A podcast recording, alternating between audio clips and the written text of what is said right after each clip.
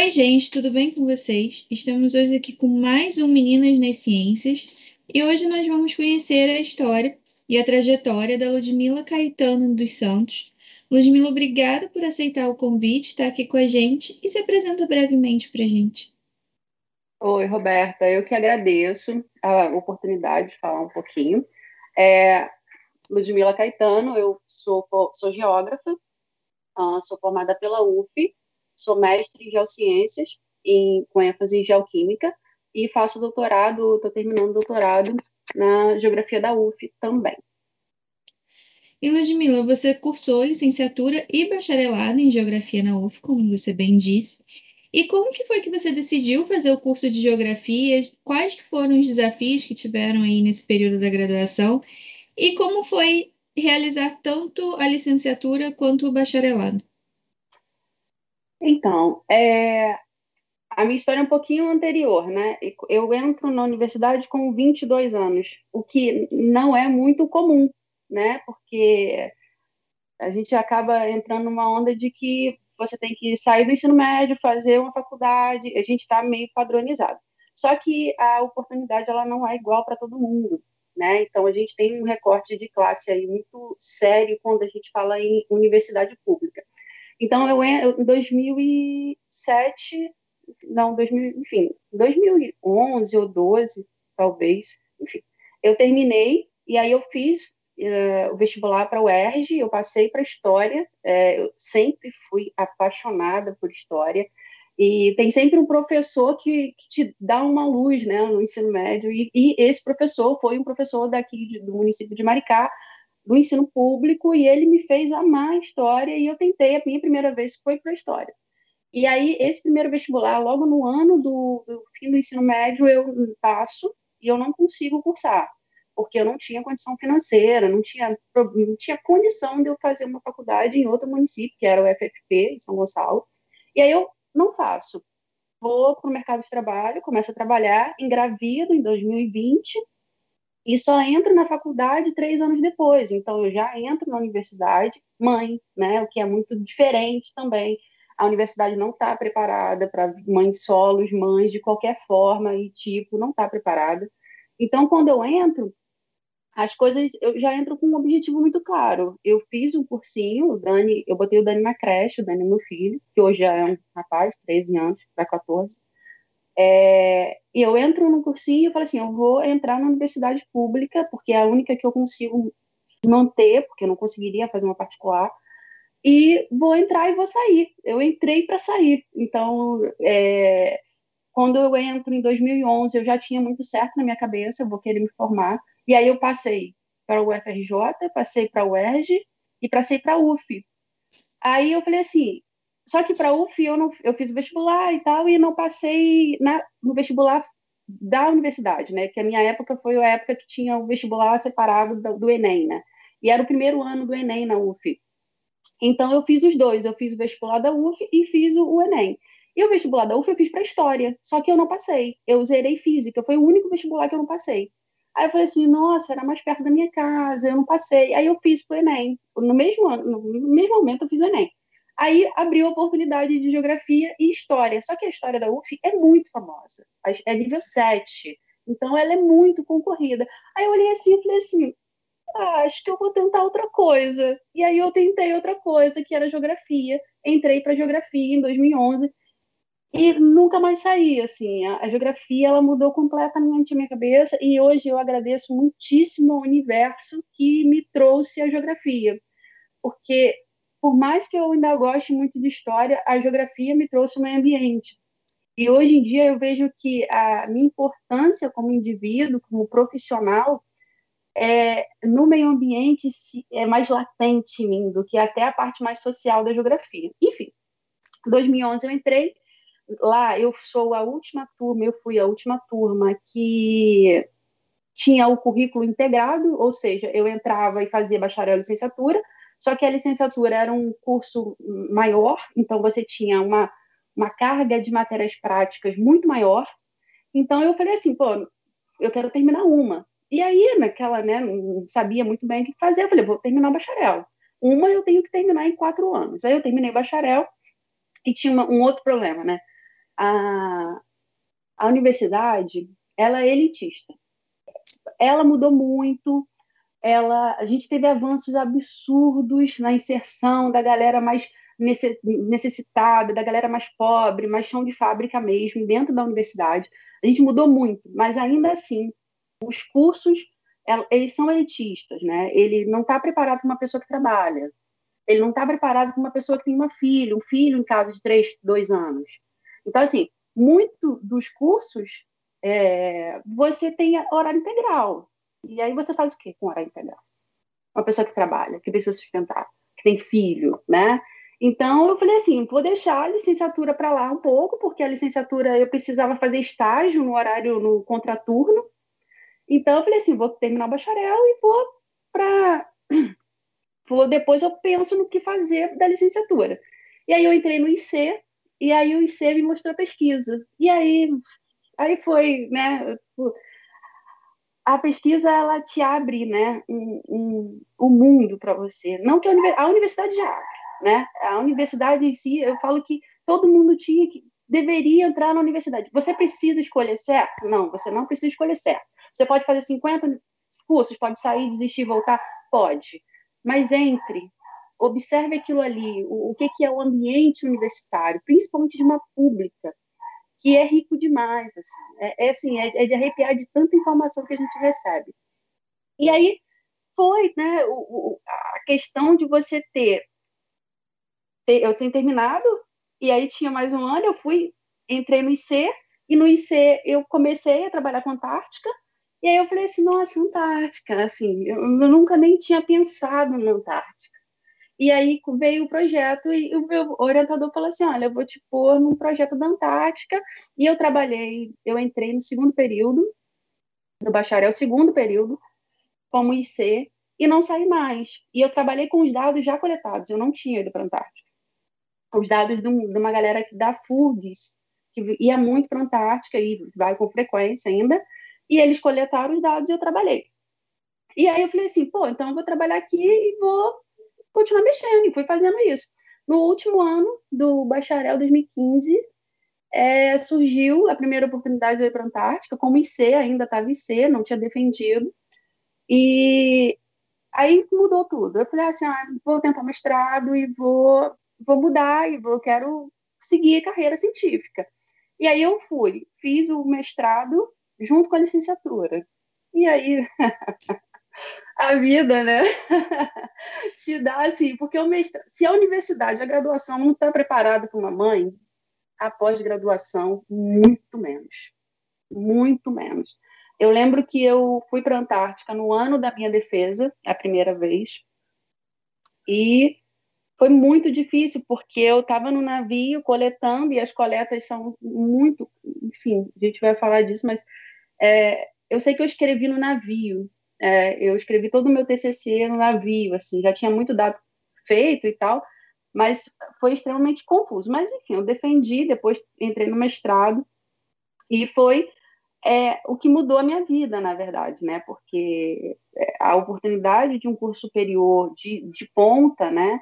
é, muda a vida de qualquer pessoa, principalmente de uma pessoa que vem de uma classe mais baixa, como eu, né? Então, enfim, foi difícil, mas valeu cada segundo. E fala um pouquinho para gente sobre como é o campo de atuação do geógrafo, né? A gente sabe que você tem um professor de geografia, você pode trabalhar com pesquisa, mas quais são as outras possibilidades? a geografia é, isso é o mais rico da geografia. A geografia é um oceano de informação. É, você trabalha na pesquisa, e, e, é engraçado, né? Porque eu trabalho com uma pesquisa de gases de efeito estufa, o que está muito ligado com a galera da biologia e muito ligado com a galera da química. Mas eu tenho muitos amigos que trabalham com pesquisa de comunidade indígena, que trabalham com aspecto cultural, ou que trabalham com. É... Ai, meu Deus! Com áreas de controle ou, ou territórios de controle de surf. Assim, então, assim, a, a, própria pesquisa da geografia é muito diversa. E o profissional de geografia, ela, ele também é assim. A gente trabalha muito com mapeamento, é, isso é, vem com a gente. A gente sai da universidade, o mercado de trabalho ele é muito focado para a área de geoprocessamento. Então, a gente tem é, um campo nas áreas da, das prefeituras, né, nas áreas municipais, com mapeamento, ou com uma área ambiental, sendo no IBGE, mas também vai estar ligado a, a mapeamento ou análise estatística ou populacional. Então, assim, a geografia ela é muito ampla, ela vai de meio ambiente para trabalhar com gases, como eu trabalho, ou vai lá para as comunidades indígenas aprender a, como que eles se têm o sagrado deles, assim, é uma coisa extremamente diversa. E isso é muito bom e isso torna muito difícil também, porque eu jamais poderia falar sobre tudo que é a geografia. Eu consigo falar sobre o meu pedacinho, como a biologia é assim também, né? A biologia ela, ela é bastante ampla, né? Muito ampla, enfim. A ciência é bastante ampla, a né? A ciência é bastante ampla. E como foi para você, então, realizar o seu mestrado? Você já falou um pouquinho de como foi esse caminho até você chegar ao mestrado, mas como foi, então, conseguir realizar o mestrado em Geociência e Geoquímica na UF? Como é que foi esse período, mais ou menos, da sua vida? A, a graduação, ela, ela foi... A, a geografia é uma mãe, assim. Ela tem todo um acolhimento. Você consegue... Eu fiquei quatro anos na geografia e eu fiquei assim eu só vou sair porque a minha área ela é muito química. Então eu preciso de uma base química que eu não tenho aqui no departamento. Aí eu saí, fui para a química, fiz o mestrado e aí eu fiz a primeira prova, não passei. Tomei uma bomba na prova de inglês porque obviamente, né, não tinha inglês. Então mais uma dificuldade que vem junto, né?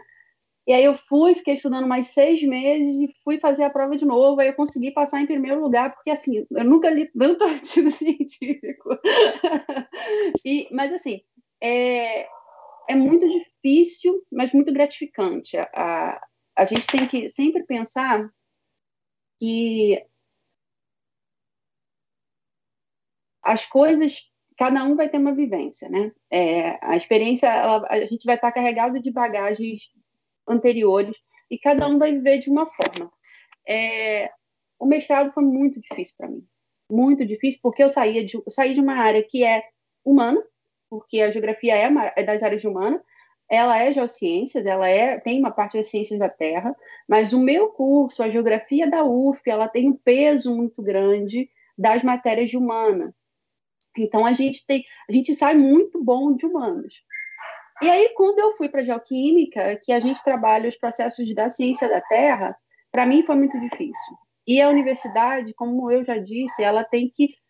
É, e a gente está lutando por isso, né? E a gente tá, tem conseguido a, ver é, é, a, a Meninas na Ciência, como é o projeto de vocês. Porque a gente tem. A universidade ela tem que olhar o aluno, né? Em, em sua peculiaridade, né? Então, você tem um mestrado que é extremamente difícil e te suga. O mestrado é muito rápido. É, você entra e você tem que sair já com um artigo publicado e tem um monte de matéria e você tem um monte de laboratório e eu ainda tinha um filho e eu ainda tinha dez turmas, entendeu? Então, assim, eu, eu, eu comecei a trabalhar, eu, eu terminei a licenciatura, eu já entrei na sala de aula. Então, assim, foi muito difícil porque eh, se eu, se eu não fosse a minha rede de apoio, que foi a minha mãe, o pai do Daniel, é, eu não conseguiria. Assim. E, e, é bom refletir sobre isso, porque eu fui privilegiada por ter essa rede de apoio. Porque senão eu não conseguiria. Eu brinco que minha mãe foi meus pés e meus braços. Porque senão eu não conseguiria ir para a Antártica. Senão eu não conseguiria ficar um mês, um mês e meio no navio embarcada. Eu não conseguiria ficar até 10 da noite no laboratório porque, assim, a gente não consegue, a gente. E, e, e mesmo assim, a ciência é desvalorizada. Mesmo você tendo que fazer certos, é, certas escolhas, eu, eu, muitas vezes eu escolhi entre ficar no laboratório, ou ficar pesquisando, ou ter que ir para outro país para fazer campo do, e deixar meu filho em casa. Então, assim, minha mãe nem me contava as coisas. Eu embarcava e meu filho ficava doente o telefone do navio era muito difícil, então a gente tem telefone na base da Antártica. Então, assim, meu filho nunca ficava doente. Porque aí quando eu chegava, minha mãe falava assim, ele ficou doente pra caramba. porque ela não queria me, é, me deixar mal, né? Enquanto eu estava embarcada, porque embarcar é um negócio complexo. E, então, assim, eu tinha uma rede de apoio que me permitiu fazer a pesquisa. Tem gente que não vai ter. Tem gente que vai ter dois filhos, três. Tem gente que não vai ter condição de ficar o dia inteiro na universidade. E aí você tem dois problemas, né?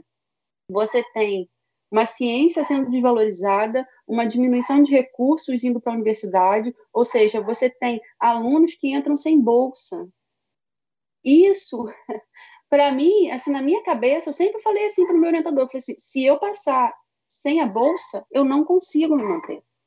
Eu vou ter que parar a minha pesquisa e abandonar, vai deixar aqui na gaveta, acabou. Eu não consigo, entendeu? E aí isso é sempre uma pressão, porque você tem que tirar as melhores notas, você tem que estar no primeiro lugar, porque não tem muita bolsa, você tem que estar nos melhores, você tem que publicar. Então, assim, é muito difícil, mas é assim, por mais difícil, eu ainda estou aqui. Então, e, nossa, assim, mestrado, mestrado é você finalmente pesquisa o que você quer pesquisar, né? Porque você entra na graduação, você não sabe muito bem o que você quer, você conhece uma coisa aqui, conhece uma coisa ali, começa um projeto aqui, começa um projeto ali. No mestrado é o teu. Você escreveu aquele projeto ali, toma que o filho é teu, você que vai ter que cuidar dele. Então, pela primeira vez, eu estudei uma coisa que eu queria, que foi aquele projeto que eu sempre trabalhei. Então, assim, a gente sua, a gente chora pra caramba, eu chorei muito. assim, se eu brinco que se eu passei o mestrado, eu, eu termino o doutorado com o pé nas costas. O doutorado a gente já está mais madura, né? A gente sabe o que esperar. E o mestrado não, o mestrado é muito rápido, o mestrado é muito mais difícil. Mas assim, foi o que mudou a minha vida, assim, real, assim, mudou a minha vida porque eu finalmente consegui fazer uma coisa que me, dá, me desse prazer, assim, que é a pesquisa antártica, é a pesquisa voltada para ambientes extremos.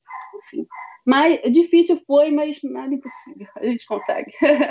Falando da Antártica, eu queria que você contasse um pouco dessa experiência, como é que foi para você ter ido passar esse período na Antártica, apesar de todas as adversidades, como é que foi esse período para você?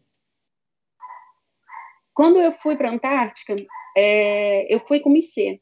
Eu fui a primeira da, aluna da UF a ir para a Antártica. A gente não tinha, graças à minha orientadora, Rosemary Vieira, ela é a professora, ela trabalhou muitos anos com a Antártica, ela trabalha ainda, é, até, enfim, esse ano, ano passado que não teve, por causa da pandemia, mas até hoje ela vai para a Antártica, e é um ambiente extremamente difícil, é um projeto grande, porque envolve a Marinha, né, você não sai daqui, pega um avião e vai para a Antártica, não é assim, você tem o avião da FAB, o avião da FAB leva a gente até Ushuaia, de Ushuaia a gente entra no navio e do navio a gente vai para a Antártica.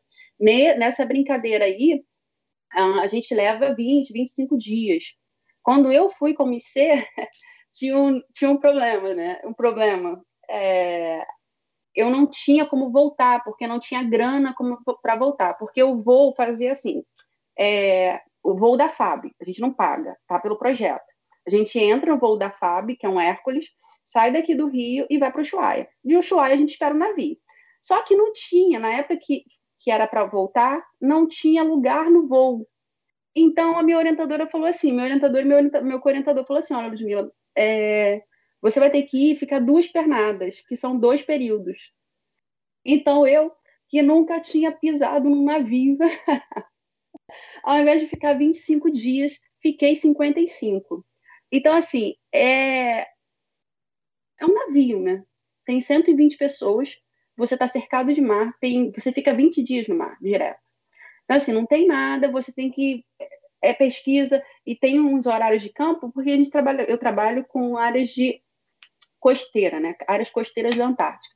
Então, não é assim, ah, eu vou querer fazer um campo agora, vou ali, vou coletar. Não, não é assim. Você precisa de uma janela de tempo para ver se a gente consegue sair. Se o tempo tá bom, como que está o vento? Vai chover? Vai ter uma nevasca? Vai vir, enfim, tem ventos fortíssimos lá. Então tem toda uma, uma organização que não depende da gente. Então a gente tinha dia que descia e ficava cinco minutos e voltava.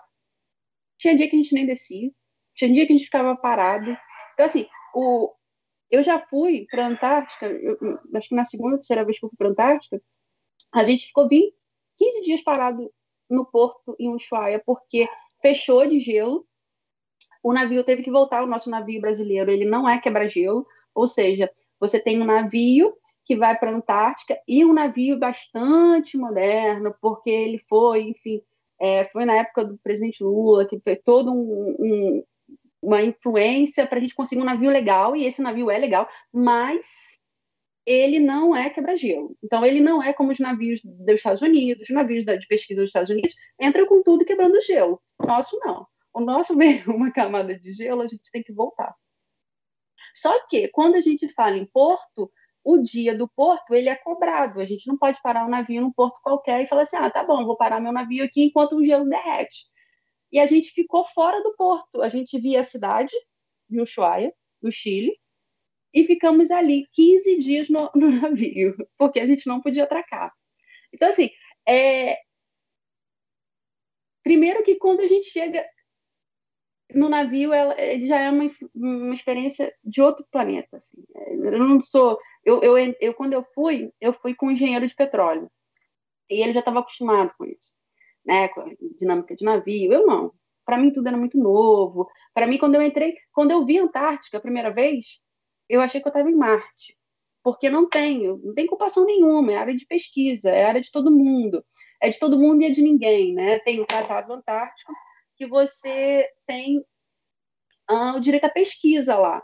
Então, você tem as bases de cada país e gelo, gelo, gelo, gelo, gelo, gelo, água, montanha. Gelo, gelo, gelo, gelo, água, montanha. Então, assim, quando eu cheguei lá, eu achei que estava em Marte. Falei assim, meu Deus, não acredito que eu estou aqui. É, e aí você fica com medo, né? Porque o seu relógio biológico não está acostumado com você ficar. Fomos no verão, então 10 horas da noite estava sol. Então, você fica, os primeiros dias, você fica meio louco, assim, né? Para o corpo acostumar. Você tem que deitar, fechar tudo e falar assim: agora eu vou dormir, mesmo estando sol ali fora, né? Eu nunca tinha viajado para fora do. Enfim, né? Qualquer pessoa que foi para a Suécia, Suíça, vai estar acostumado com isso. Eu não estava. eu não estava. Mas, enfim, e aí o corpo fica meio, meio trocado, assim. Você, e aí, o que, que é o corpo é, sem dormir, né? O que, que é o corpo sem dormir? a gente não funciona. É, o sono é indispensável, é indispensável. Se você não está conseguindo dormir, você tem que procurar um, um tratamento, porque o sono é extremamente importante. E aí você tinha que se forçar a dormir para você coletar direito, porque você não pode errar, porque é, é pouca oportunidade para descer ou para fazer qualquer coisa na água.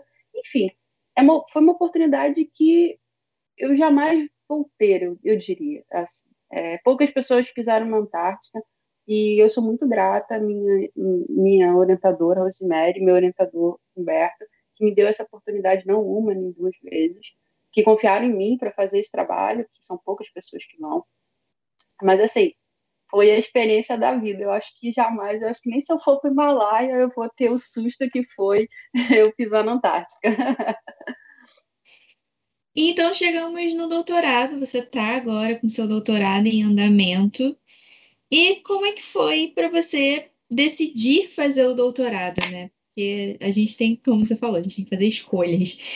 Como é que foi para você essa decisão de seguir para o doutorado, então, de Geografia na UF?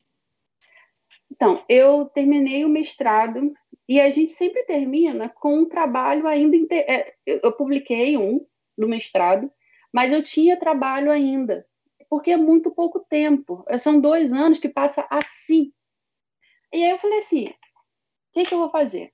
E aí eu tinha oportunidade de me dedicar só à escola ou terminar o trabalho que eu estava fazendo. Eu falei assim, vou tentar, vou fazer saída de alquímica, porque quando a gente faz uh, o doutorado, pelo menos na minha área, é bom a gente ter é, bastante relação com a pré-graduação, porque muitas, muitos concursos te pedem a graduação e doutorado na geografia e tal. Aí eu voltei para geografia, e a geografia, nossa, me abraçou e falou assim: você pode continuar fazendo esse projeto da, da mesma forma. Eu continuei com o mesmo projeto, ou seja, eu trabalho desde 2012 com o mesmo projeto. Então, se tem uma coisa que eu trabalhei muitos anos, 10 anos já, é carbono na Antártica.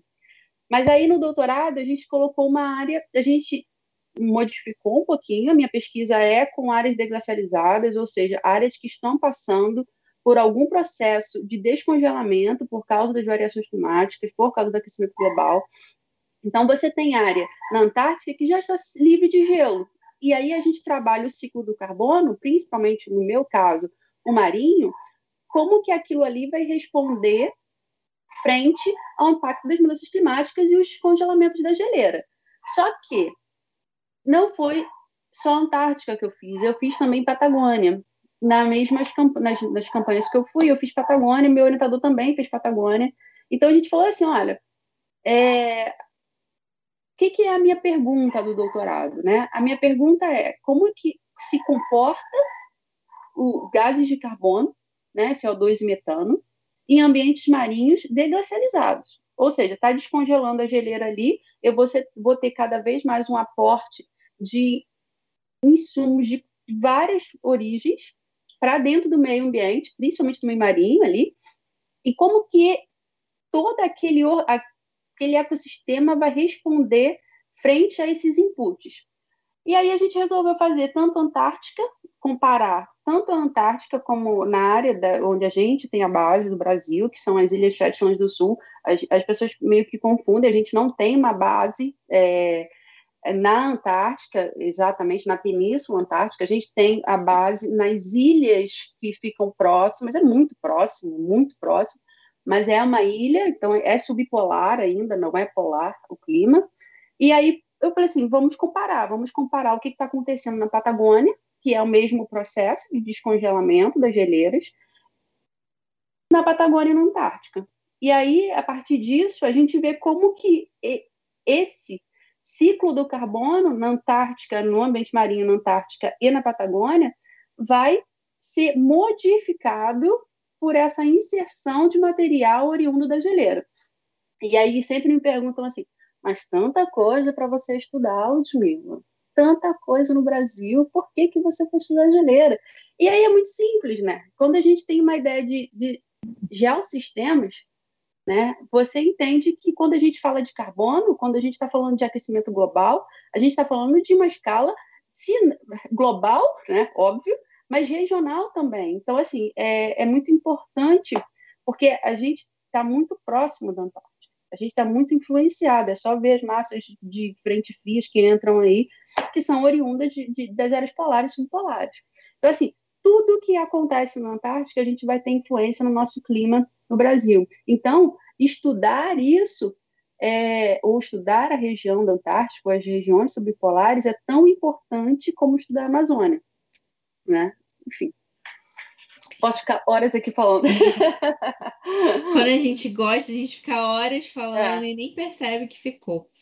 Mas eu queria que você falasse um pouquinho agora da sua atuação como professora. Como é para você estar como professora dentro de sala de aula? Você falou que você entrou logo em sala de aula assim que se formou. Como é que foi esse primeiro momento? Como é que está atualmente? É... A escola é é, é, outro, é outro, é outra realidade, assim. É, eu sempre brinco que se você não gosta, você fique longe da escola, porque a escola, ah, não, mas é porque se você fez geografia e você não vai dar, cara, se você não gosta, não, não é obrigado, ninguém é obrigado, né? É, porque a gente tem mania de falar assim, ah, mas no final eu dou aula, vai que, né? E não, né? É, é, é muito comum as pessoas é falarem assim, comum. né? Não, se não der nada certo, eu vou para dar. Não, não, não. A escola é rica demais. A escola faz toda a diferença. Então, é, quando falam para mim assim, mas poxa, você tem doutorado e está no ensino básico, eu gosto da escola. Eu gosto, sabe por quê? Porque lá no começo foi um professor do ensino médio que fez toda a diferença para mim. Então, assim, hoje eu chego para as crianças, eu dou aula para o sétimo e oitavo, sétimo, né? Mais sétimo ano, enfim, eu sou a rainha do sétimo. Eu falo assim: olha, gente, tem universidade, olha, gente, olha essa ciência, olha aqui, como que. Porque na minha época ninguém me falava isso. Ninguém falava assim: olha, você pode, sabe?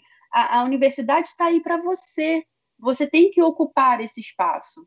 E a gente, é, pesquisador, né, das áreas tanto de, de ciências, de, enfim, como a área de educação, a gente tem que dar dentro da escola para falar assim, olha, vai, é para você, é para gente. Vocês têm que estar tá lá, é a universidade pública. Então, a escola, ela faz toda a diferença na minha vida. Eu brinco que eu consigo, eu chego na escola e relaxo. Toda aquela carga de, de pesquisa, toda aquela carga de, de publicação, daquele negócio, aquela tensão que a gente tem, porque a universidade, essa vida de pesquisa, ela te cobra muito. A, a escola me relaxa, a escola eu rio com as crianças, a escola é viva, a escola me traz uma, um, me traz o prazer de, de passar adiante o que eu não não fica só em mim e aí tem uma outra assim né os, os programas de extensão da universidade também são assim. Por isso eles são tão importantes, porque ele linka com a sociedade. E é isso que está faltando. A, a, universidade é, chegar nesses espaços, de você falar assim, olha, é, eu brinco com meus alunos que eu estudo tanto quanto eles. Por quê? Ah, porque eles acham que o professor não estuda, o professor brota ali na sala de aula, não tem vida, não tem nada. E eu falo assim: não, gente, eu estudo como vocês, a tia faz doutorado. E eles nem sabem o que é doutorado. Aí eu tenho que explicar: olha, não, doutorado é isso. Aí eles, é mesmo? Tem outra coisa, não é só fazer o ensino médio, porque para eles vai até o ensino médio, né? E aí gente, não, tem muito mais coisa, tem um mundo pela frente. Você pode ir para fora. Aí eles mudam, né? A gente pode estudar fora. Falei, pô, vocês podem estudar fora. Olha só que loucura. E aí, assim, você abre, mesmo que seja assim, faz toda a diferença para uma família ou para uma criança pobre, alguém para falar assim, você pode. Faz toda a diferença. Porque ele, eles, eles falam falta eles, é, é assim, eu, toda vez que eu falo, falo, falo da escola, assim, é de emocionar, porque muitas vezes não falta só material, não falta, eu dou aula ensino público desde que eu comecei, ele não só falta um, uma alimentação em casa, falta afeto, falta atenção, e, e muitas vezes, ah, o professor não é tia, não é isso, eu sei, o professor não é tia, mas o acolhimento, ele e a educação, ela é afetiva de, de qualquer forma, você vai ter ali um, um, um papel de falar assim: vai, o mundo está aí. Você não precisa ficar aqui no seu bairro.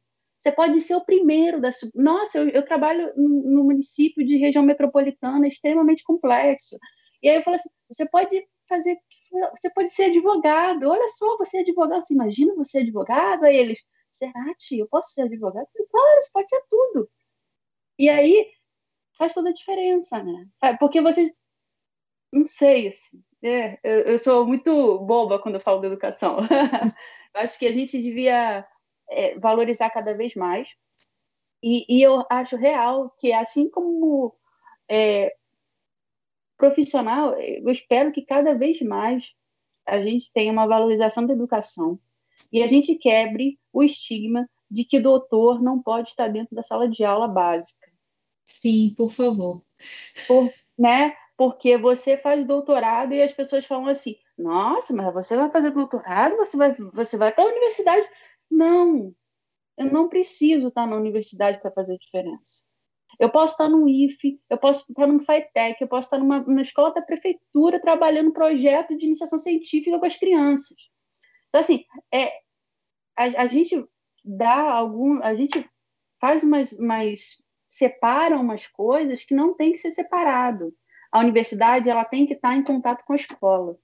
E a escola tem que estar tão rica quanto a universidade. Então a gente tem que quebrar essa ideia de, olha, professor que vai para escola pública é só o professor que fez sua graduação. Não, eu tenho muitos amigos que dão aula na sala de aula que são doutores. E eles dão uma excelente aula por serem doutores. Então, assim, o que, que a gente tem que brigar hoje? O que, que a gente tem que bater pé, a gente tem que ir para a rua? A gente tem que ir para a rua e falar assim: olha, a educação básica e a educação no geral, ela tem que ser valorizada. Eu não tenho que separar os doutores e tirar os doutores da sala de aula eu, e botar só para pesquisa. Não. eu tenho que trazer todo mundo para cá e valorizar essa galera, sabe? Eu tenho que trabalhar nisso, a gente tem que brigar por isso, né? E, e é isso, eu, eu, estou na luta para isso, assim, para ser valorizada dentro da sala de aula e, e ter a pesquisa em sala de aula. Isso que você falou é muito importante, porque é uma coisa que eu sinto particularmente. Porque depois que você virou doutor, é, inclusive isso é engessado no sistema. As escolas já nem olham mais o seu currículo, porque elas acham que você já está super valorizado, que elas vão ter que dispensar mais recursos com você. Então você acaba até perdendo um campo de trabalho, porque isso já está engessado ali no sistema que você não consegue entrar. Pois é. É, é, é, é um clássico, principalmente as, as escolas particulares. É, muitos amigos meus falam assim: eu tenho que tirar algumas coisas do meu currículo, porque se eu for fazer. Ah, eu já fiz entrevista que eu não falei que eu era mãe, assim. E sempre eu tenho orgulho danado dos meus diplomas. Tenho. E se eu tivesse, eu pendurava tudo, porque foi muito suado. É, mas na hora ali, eles te julgam total e, e falam assim: olha, é melhor tirar esse diploma aqui, dessa pós-graduação, talvez doutor, talvez doutor não, né? Então, assim, é, a, a gente acostumou com a ideia de que o doutor tem um lugar específico e esse lugar específico não é na escola básica, não é na educação básica. E a gente tem que quebrar isso, quebrar real, assim, porque se a gente não, não, não conseguir, a gente vai ter um, muitos excelentes profissionais e o mercado vai estar mais reduzido. E a gente faz o que com essa galera, né? Então, a gente tem que quebrar por isso também, né? E, e levar uma educação de qualidade para essas crianças, assim. porque se não forem elas, o que será da gente, né? o que será da gente? Falando um pouco, então, desse trabalho, é, como é que está o trabalho agora, como é que esteve no ano passado e como que ainda está o seu trabalho como professor e também o seu doutorado na questão da pandemia, do home office? É, vou, vou, tentar ser sucinta, né? Tem um problema seríssimo, sou prolixa e como todo professor pesquisador vai falando, né? Deixar eu falar, eu falo. Vou tentar ser, reduzir porque é um assunto que me dói, assim, é, pessoalmente. É muito difícil trabalhar na pandemia, muito difícil tanto trabalhar na escola pública, principalmente, que a galera não tem é, acesso à internet, a galera, as crianças não têm esse acesso, então a gente tenta fazer o máximo possível, mas a gente não chega a todo mundo. E a qualidade disso, é, a qualidade do que chega é muito, muito inferior do que é uma aula em sala de aula. E, e tem dois lados: o lado positivo, que eu espero que seja, né? Eu, eu, ultimamente eu tenho estado meio pessimista, mas é, eu espero que a gente saia melhor do que a gente entrou em questão da educação, porque há tempo atrás a gente falava muito de educação em casa, e hoje a gente vê a necessidade do professor, principalmente para os alunos mais novos. E tem pesquisas que mostram que a gente vai ter 10 anos para recuperar essa, esses dois anos perdidos da pandemia. E mais ainda, né? Aí é a questão assim, é, sempre me perguntam se eu sou a favor ou contra voltar para a escola, é, porque a gente não voltou ainda, né? A gente está trabalhando home office a, a escola pública, pelo menos no meu município. Mas é, eu tenho certeza que os, todos os professores vão falar, apesar de eu odiar fazer isso, de falar pelos outros, eu falo por mim, mas assim, eu tenho quase certeza que os professores preferiam estar na sala de aula. A gente prefere a sala de aula. Ah, sem dúvida nenhuma, eu queria muito voltar para a escola, mas eu perdi duas pessoas nesse último ano na minha família, um inclusive foi minha mãe. Então, assim, eu estou destruída. Quando falam em Covid, eu não saio de casa, assim. Então, quando me falou assim, você vai ter que voltar, eu fico desesperada. Porque, por mais que a gente tenha é, a, a questão da morte das pessoas, a gente se sente, a gente é empático, a gente sofre. Mas quando está dentro de casa, é, o chão, a gente perde o chão. Assim. A gente perde o chão. O chão abre e você fica sem saber o que fazer. Eu estou, neste momento, assim, sem saber o que fazer. E eu queria muito voltar para a escola. É, eu, eu, queria estar com meus alunos, eu sinto falta deles. A minha escola está dando aula de uma das poucas escolas da rede inteira que está dando aula online, ou seja, a gente está com aula síncrona, que é você dar aula pelo, pelos aplicativos com eles. E aí eu sinto falta de vê-los, eu sinto falta de rir com eles, de ter uma interação social, imagino eles, né? Então, assim, é, por mais que eu queira e eu deseje muito que volte, a gente tem que bater o pé que a gente tem que ter vacina. E não é vacina para um ou para outro. A gente tem que ter vacina para todo mundo.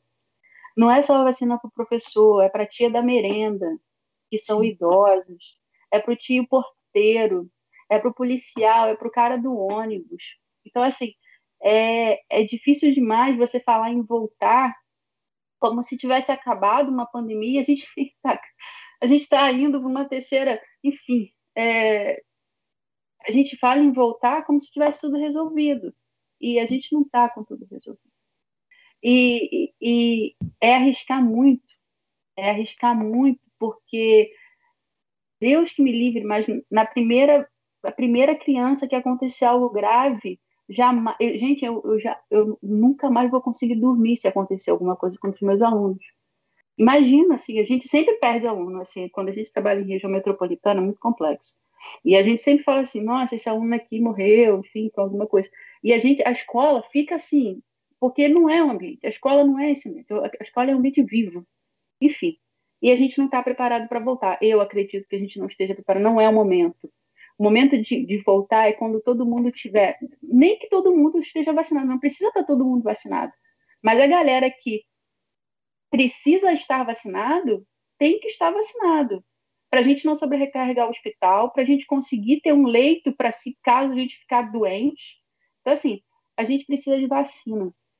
A gente precisa de um governo que dê a possibilidade de a gente sobreviver. E a gente não tem isso agora. Enfim, a tese está. Eu não, eu não travei, né? Eu, eu não sei como. Foi um ano horrível para mim. Foi um ano horrível. Foi um ano de perdas. Eu nem gosto de falar. Foi um ano assim, péssimo, mas eu consigo fazer, eu consegui fazer a tese e é porque é uma coisa que eu gosto. É uma coisa que me dá. Tem um trabalho, não estou dizendo que é sempre legal, não. Estou dizendo que é super divertido você ficar refazendo aquelas correções. Não, não é. Mas quando é uma coisa que você gosta, você faz. Então, em teoria, eu defendo em janeiro do ano que vem, e aí eu termino, graças a Deus, meu doutorado e aí a gente é esperar para ver o que vai acontecer nesse país. Falando sobre a questão de divulgação científica e popularização da ciência, é, o que, que você acha desse crescimento que tem acontecido, principalmente agora durante a pandemia? Porque o mais que a gente, por mais que tenha um negacionismo, a gente está falando de ciência, a gente está fazendo ela pulsar e ainda continuar ali viva e o que, que você acha que ainda falta, apesar desse esforço todo, para que a educação e a ciência recebam seu devido respeito e valor? Então, é, é um clássico, né? É, eu poderia falar muito básico de a universidade chegar na sociedade. A, a gente criou uma ideia de que é, a universidade é um, um locus né, de conhecimento e que só os bons estão ali e que a gente se acostuma com aquilo. A gente entra, acha que aquilo está tudo pronto, a gente faz a nossa pesquisa, tudo bonitinho, meu doutorado, mas não é isso, né? O, é o nosso doutorado, né? A ciência é, é, é, eu sou, eu recebo a bolsa para fazer um trabalho, entendeu? Assim, não é meu, é, não é o meu doutorado, é ciência, é para todo mundo. Então, assim, a gente tem que estar tá produzindo, fazendo uma ciência de qualidade, mas a gente tem que chegar na sociedade e, e, e chegar muito próximo e chegar na, enfim, na escola, a gente tem que chegar no posto de saúde, a gente tem que chegar em tudo, porque tem gente que não sabe o que, que acontece dentro da universidade. E não é gente assim, ah, meu Deus, lá da, de cidades extremamente é, distantes dos centros urbanos. Não! Se você pegar os seus parentes e falar assim, olha, eu estou fazendo doutorado, eu aposto que a maioria não vai saber o que é. Por quê? Porque eles não sabem. Porque nunca ninguém chegou e falou assim: olha, doutorado faz isso, olha, isso aqui, esse projeto de extensão, tem uns projetos de agroecologia muito legal que chegam na, na, na sociedade, é muito legal mesmo. Então, você tem a, o conhecimento chegando próximo da galera, que é a galera que faz toda a diferença. A gente está fazendo para eles, assim. É, a, a ciência, ela é para todo mundo. Então, ela tem que ramificar. A universidade, ela tem que ramificar por todos os setores. E aí entra a pandemia, e aí entra a nossa capacidade de se reinventar, e vocês, principalmente, que tem canal no YouTube, né, que é de propagar a ciência. Então, assim, é, é um trabalho hercúleo, mas é de bater palmas, assim, porque vocês estão ocupando um espaço que até dois anos atrás era o espaço de canais de brincadeiras, era quem que iria assistir uma live do Atila, né? Então, assim, você tinha o canal do Atila, mas olha o que o Atila se tornou, né? Olha que como que como um divulgador científico, olha como vários, como o próprio seu próprio canal, como que chega a muitas pessoas, né? Então, assim, isso é é uma transformação, eu diria, é assim, é, vai existir uma educação antes e depois da pandemia e uma divulgação científica, uma divulgação científica. Nossa, a divulgação científica modificou completamente do que era antigamente. Antes era, você levava um banner, fazia umas reuniões, fazia uma tenda. Hoje não, está na casa de todo mundo. Qualquer um você bota lá e pesquisa, você está na divulgação científica. E é genial, assim, é um trabalho de bater palma para vocês, assim, porque é muito, muito, muito, muito legal. Você é mãe, você já falou bastante sobre isso, mas é, eu acho que é um tema que nunca é. Como que eu posso dizer? Nunca. É sempre bom reforçar essa questão da maternidade, de que não é um, um empecilho, como muita gente acha, não é algo que te impossibilita e que te deixa menos produtiva do que você seria se você não tivesse um filho. Mais recentemente, a gente teve uma conquista, que é a inserção da maternidade no LAT, e eu queria que você falasse sobre como foi para você. Você já falou bastante, mas eu queria que falasse mais um pouquinho como foi para você conciliar a maternidade com todas as suas tarefas. É, a, a maternidade é muito difícil, né? Ela é fora daquele, daqueles comerciais de Pampers e, e de fraldas e de família feliz, ela é muito difícil, principalmente para a mãe. É, e normalmente o empecilho, né, a nossa eficiência, ela é sempre medida pela quantidade de filhos que você tem. Se você tem três filhos, a pessoa já vai te olhar assim, nossa, três filhos. E é sempre a pessoa que está te avaliando que te dá o juízo de valor. Ou seja, eu não te conheço, eu não sei de onde que você veio, eu não sei da sua história, mas eu sei que se você tem dois filhos ou um filho, é, a gente tem que olhar com mais cuidado o seu currículo. É, a gente está mudando, e graças a Deus eu vejo muito mais gente dentro da universidade, eu vejo muitos uh, empregos já com uma certa jogo de cintura, né, com a galera que é mãe, mas mesmo assim, é, é, é, tem que ser quebrado várias, várias barreiras, várias barreiras. É, o filho, é ser, é ser mulher. A gente tem que entender que ser mulher nesse país é difícil demais. É, ser mulher e mãe solo é pior ainda. Ser mulher, mãe solo e negra, aí você, nossa, você tem um milhão de barreiras para ser quebradas. Então, assim, é, toda vez que eu vejo uma mulher em, cientista, quando eu vejo uma mulher com filho, ou uma mulher negra, cientista com filho, eu fico assim, nossa, é uma vitória nossa. Porque é, a gente sabe o que é não conseguir andar de ônibus e se sentir segura. A gente não é, senta lá atrás no ônibus. A gente tem aqueles ônibus fechados de leito. A gente já para a gente sair e voltar para casa, a gente já fica com medo. A gente tem toda toda uma estrutura que não nos favorece.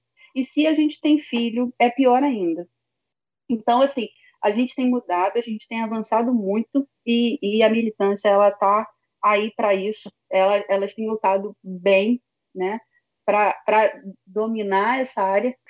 Enfim, a gente tem é, uma luta que está longe de terminar, que é a luta de ocupar espaços que antes eram de masculinos.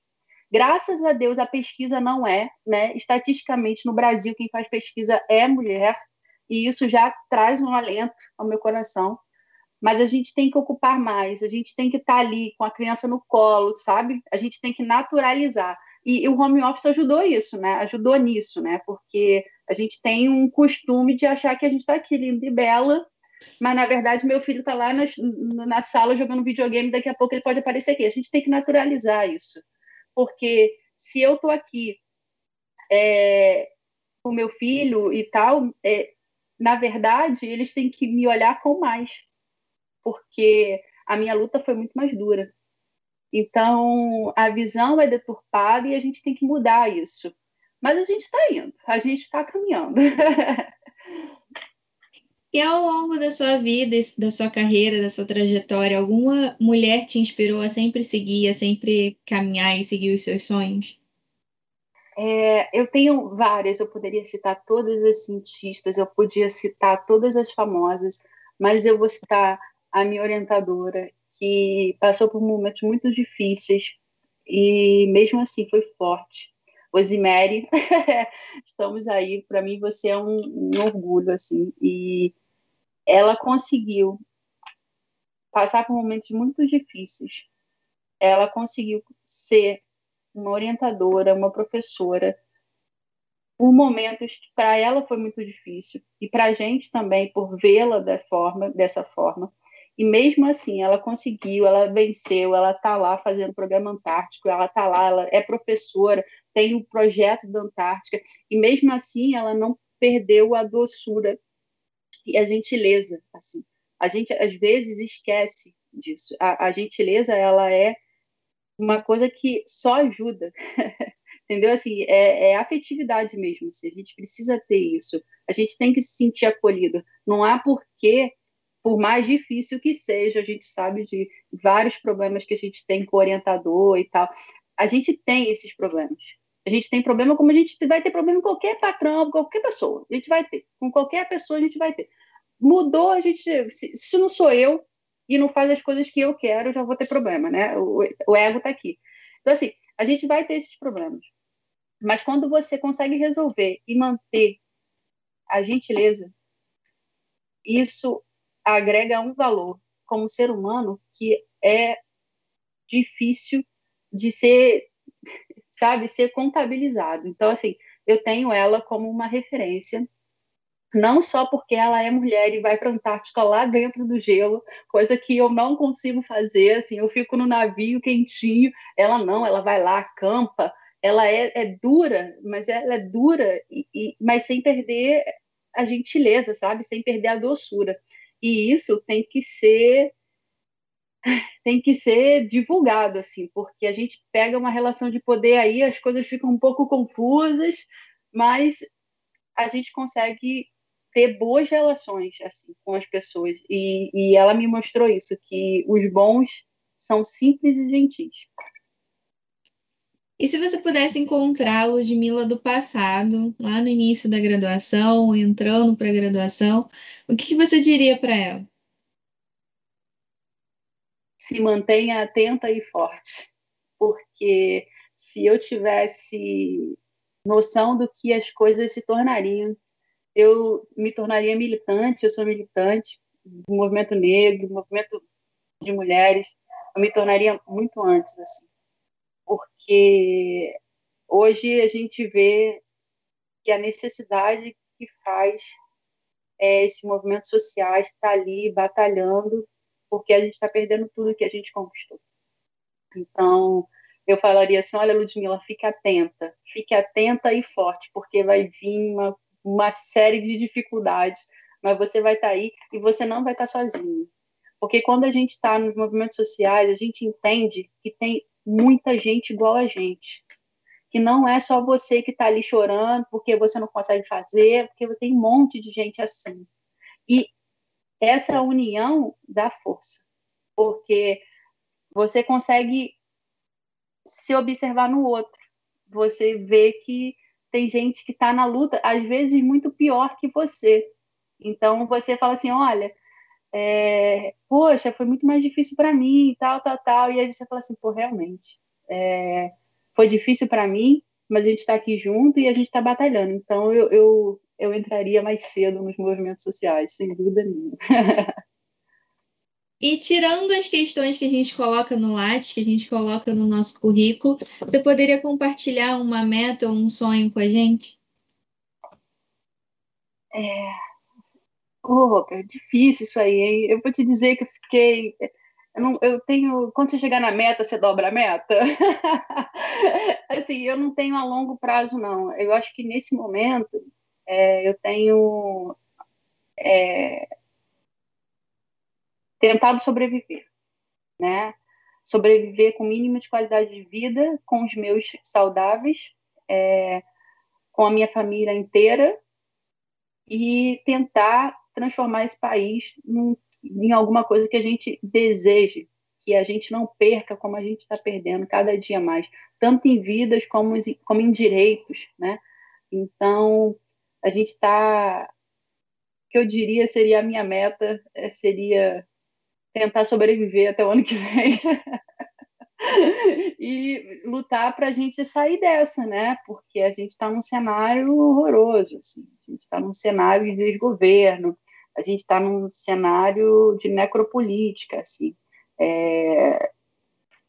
A gente tem que batalhar muito, assim, para sobreviver até o ano que vem, mas não só sobreviver, né? Porque isso não é justo com a gente. A gente tem que lutar para viver bem, assim, viver confortável e deixar um mundo saudável para os que vão vir.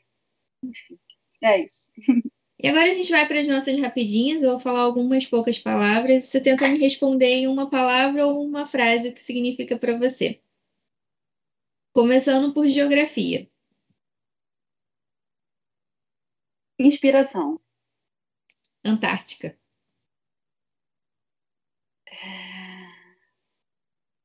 Realização. Escola. Coração. Ciência. É luta. Luta. Meninas nas ciências. Nossa. Desafio. E para finalizar o nosso vídeo, eu gostaria que você deixasse uma mensagem, um conselho de incentivo para as próximas meninas que queiram ir para geografia ou para qualquer outra área da ciência. É...